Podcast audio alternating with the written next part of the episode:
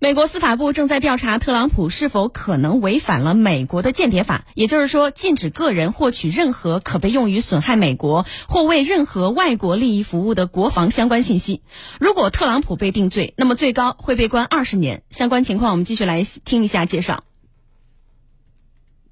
根据特朗普的搜查令内容显示，其很有可能违反了间谍法的第七百九十三号规定，非法持有国防情报，以及二零七一号和一五一九号规定，非法隐藏或销毁美国的官方文件，最高可以判处二十年的监禁。美国国会于一九一七年颁布的间谍法，在历史上不同时期都有相应的实施案例，判决从罚款、监禁到处决不等。那近几年最为知名的案例，莫过于公布美国秘密军事文件的维基解密的创始人阿桑奇，以及揭露美国临近计划的前国安局的雇员斯诺登。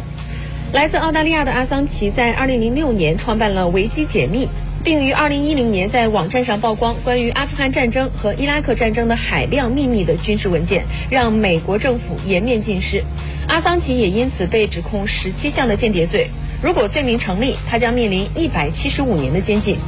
经过多年的流亡，阿桑奇最终在二零一九年四月十一号被英国警方逮捕。英国高等法院于二零二一年的十二月十号裁定，将阿桑奇引渡到美国。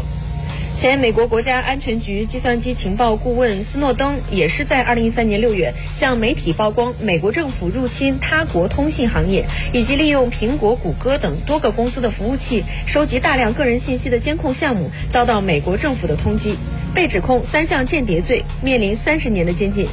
斯诺登随即逃亡俄罗斯，并递交政治避难申请。二零二零年的十月二十二号，斯诺登的律师表示，俄罗斯已经给予了斯诺登永久居留权。